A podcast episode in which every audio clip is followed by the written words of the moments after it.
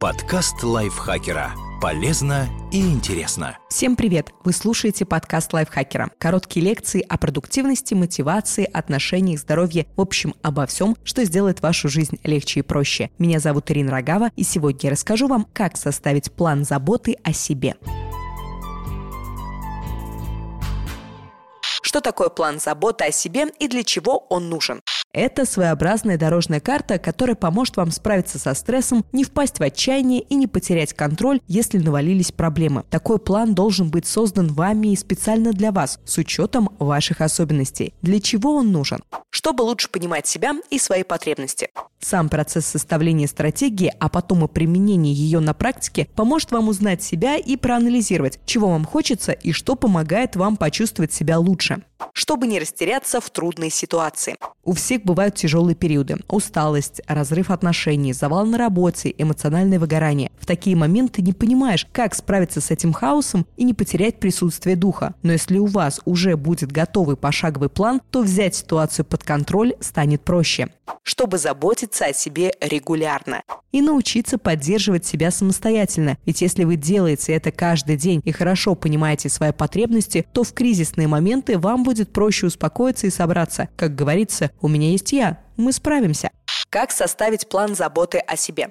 Шаг первый. Вспомните, что помогало вам раньше.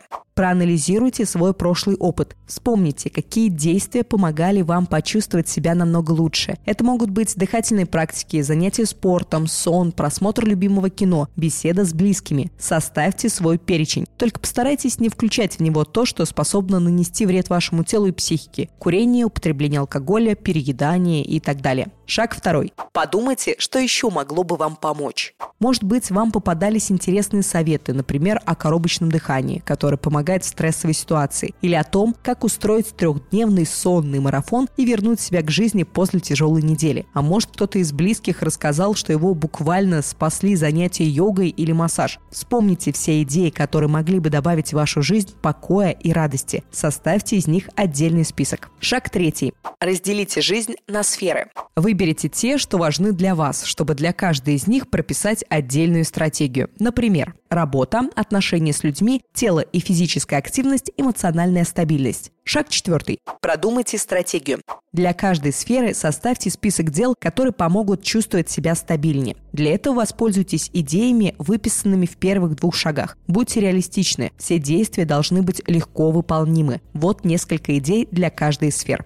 Работа. Во время обеденного перерыва проводить время в одиночестве, выйти на прогулку, если есть возможность уединиться, чтобы почитать книгу или просто посидеть в тишине взять в офис вкусную и сытную еду, купить ароматный чай или кофе. Немного украсить рабочее место, принести растения, фотографии близких, красивый блокнот, купить удобную подушку под спину и антистресс-игрушку. Работать отрезками по 25-30 минут и вместо одного большого перерыва делать много маленьких. Слушать в наушниках красивую инструментальную музыку, если она вас не отвлекает. Обговорить с руководителем возможность хотя бы иногда работать из дома. Делегировать часть несрочных задач или отложить их до лучших времен, если есть такая возможность отношения с людьми. Поговорить с тем, кому вы доверяете, по телефону, видеосвязи или лично. Выбраться вместе с другом в новое интересное место. Сходить в гости или позвать гостей к себе. Поболтать со знакомыми в чате. Обратиться за консультацией к психологу. Написать о своих переживаниях в группе или на форуме, нацеленном на помощь и поддержку. Перед этим обратите внимание, как отвечает другим участникам и подумайте, подходит ли это вам.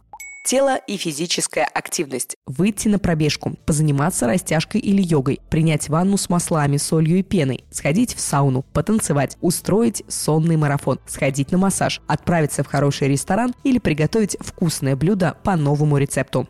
Эмоциональная стабильность. Вести дневник, заниматься творчеством, рукоделием, посмотреть фильмы или сериалы, зажечь ароматические свечи и почитать интересную книгу, послушать музыку, помедитировать, делать дыхательные упражнения, гулять, полежать на диване, на пару дней отказаться от интернета и гаджетов, каждый вечер записывать в блокнот 5 причин, почему вы сегодня молодец. Если эти идеи вам не подходят, вы можете подобрать свои. Главное, чтобы в вашем списке были занятия, которые наполняют энергией и поддерживают именно вас.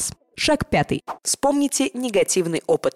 Мы часто пытаемся унять тревогу с помощью не самых здоровых занятий, которые в долгосрочной перспективе не приносят облегчения, а только заставляют нас чувствовать себя еще хуже. Кто-то курит или употребляет алкоголь, а потом просыпается разбитым и с головной болью. Кто-то залипает в телефоне бесконечно листая ленту в соцсетях, и в итоге к стрессу прибавляется чувство вины за потраченное время. Выпишите все деструктивные способы борьбы со стрессом, к которым вы обращаетесь, и подумайте, чем чем их заменить. Например, я не буду целый день торчать в соцсетях, потому что от этого занятия я устаю и нервничаю еще больше. Вместо этого, если захочу отвлечься, я почитаю легкую книгу или посмотрю сериал. Вот список того, что мне хочется почитать и посмотреть. Шаг шестой. Составьте список надежных людей. Это могут быть друзья, родственники, хорошие знакомые, к которым можно обратиться, если очень хочется выговориться. Важно, чтобы вы доверяли этим людям и были уверены, что они не станут критиковать вас и обесценивать. Шаг седьмой. Воспользуйтесь планом.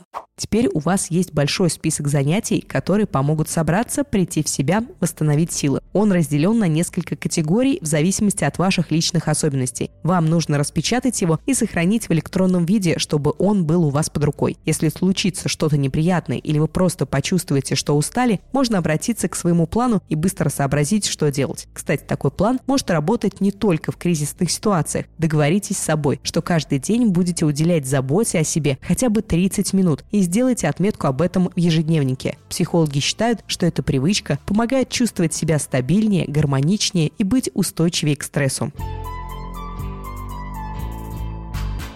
Спасибо большое, что прослушали этот выпуск. Надеюсь, он был для вас очень полезным. И теперь вы знаете, как о себе правильно заботиться. Над выпуском работали наш автор Ася Плошкина. Озвучила его я, Ирина Рогава. Спасибо большое еще раз. Не забудьте подписаться на наш подкаст на всех платформах, ставить нам звездочки и лайки, писать комментарии и делиться выпусками со своими друзьями в социальных сетях. Я на этом с вами прощаюсь. Пока-пока. Подкаст лайфхакера. Полезно и интересно.